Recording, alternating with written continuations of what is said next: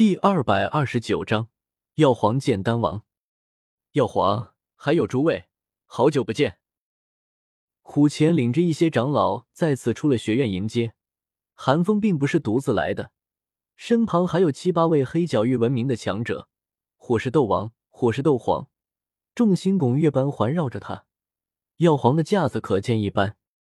虎钳院长，寒风朝虎钳微微拱手，又环视四周。问道：“那个纳兰叶没来？”虎钳摇摇头，说道：“他在学院里等着，药皇请吧。”两行人当即飞入迦南学院中，而我也第一次亲眼见到这位萧炎的大师兄寒风。药皇，久仰大名啊！我微微拱手，脸上满是灿烂笑容。那是个中年男子，没有想象中的阴厉森冷。反而和古河的气质有些类似，都是风度翩翩。或许是那股偏执性子藏了起来。监察左使，如今也是如雷贯耳啊。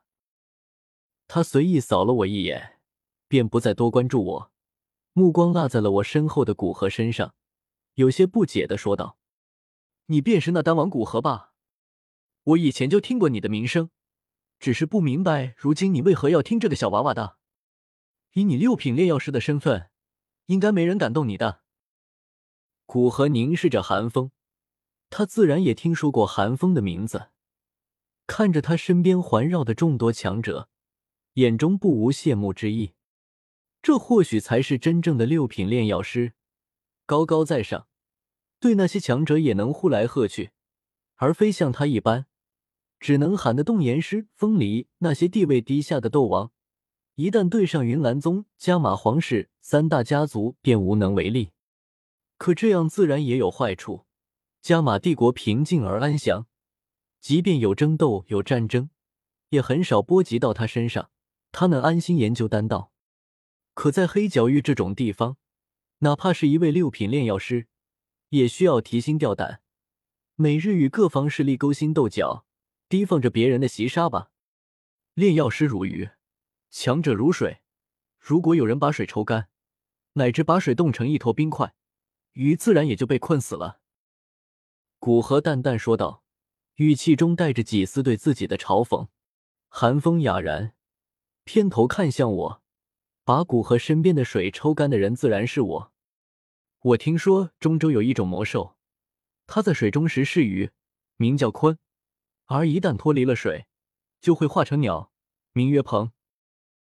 寒风看着古河，或许是因为同行的缘故，便很诚恳的说道：“既然水已经被抽干，阁下何不化而为鹏，扶摇直上九万里？斗气大陆广袤无垠，阁下身为六品炼药师，何处去不得？”听到这，我嘴角狠狠咧了咧，看着寒风，心中有些懵。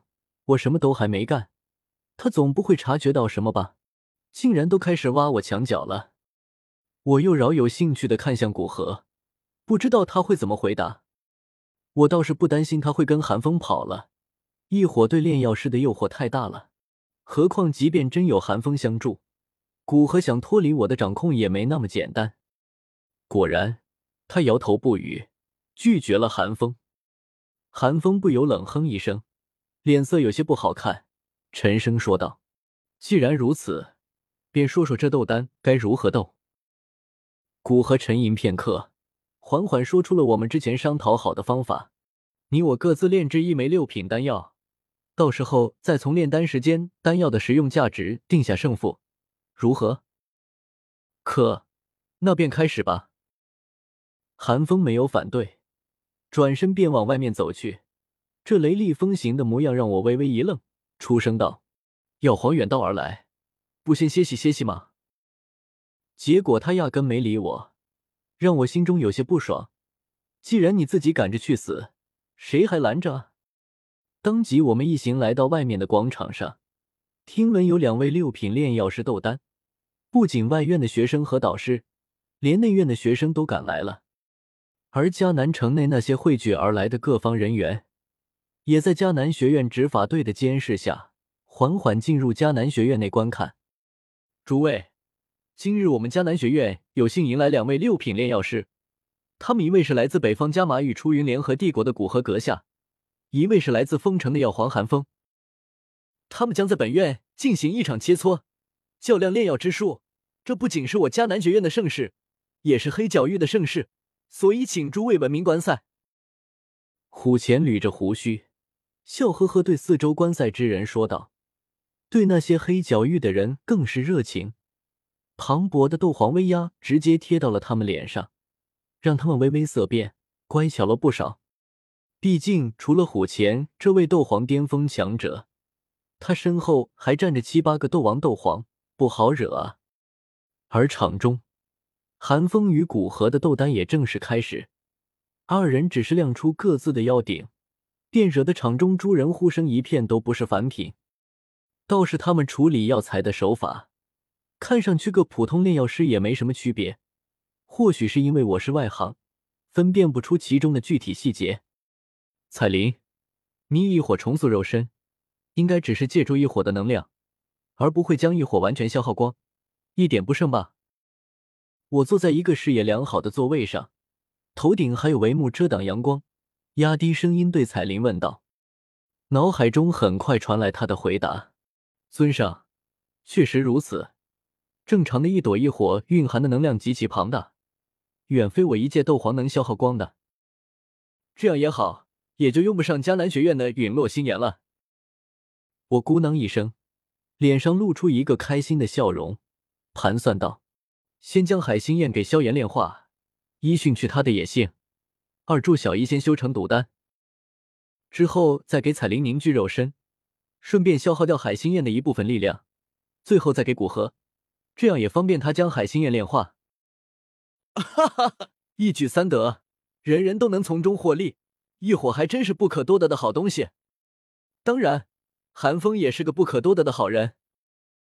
我凝视着正在盘膝炼丹的寒风，桀桀怪笑起来。等着吧，再等等，炼制丹药对炼药师的消耗极大。等到寒风快将丹药炼制好，却还没完全炼制好时。这才是最好的动手时机。太阳一点一点向西方落下，天色逐渐暗淡下来。虎钳让人取出了大量月光时，才将整个广场照得雪亮。六品丹药的炼制时间极长，快的话也要一两天时间，慢的话炼上十天半个月也不少见。很多围观的人群开始逐渐散去，打算吃完饭再回来继续观看。反正他们多不是炼药师。纯粹是凑个热闹，以后好向别人吹牛，少看段时间也不碍事，用不着委屈自己。只有迦南学院炼药系的学生、导师、长老，还有其他炼药师，坚定不移的留在场中，以朝圣的目光看着古和、寒风二人，眼睛一眨不眨。更有不少人还在做笔记，刷刷刷的，不知道在写些什么东西。当然，还有我这样心怀鬼胎之人，也没有离开。